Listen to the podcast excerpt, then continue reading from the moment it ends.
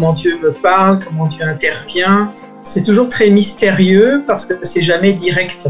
Il y a trois façons hein, dont Dieu peut intervenir dans une vie. Il y a la façon de Paul qui se fait terrasser sur le chemin de Damas. C'est pas mon quotidien. Il y a deux autres moyens qui sont plus mon quotidien. C'est à la fois la raison, en pesant le pour, le contre, en écoutant justement aussi euh, ses équipes.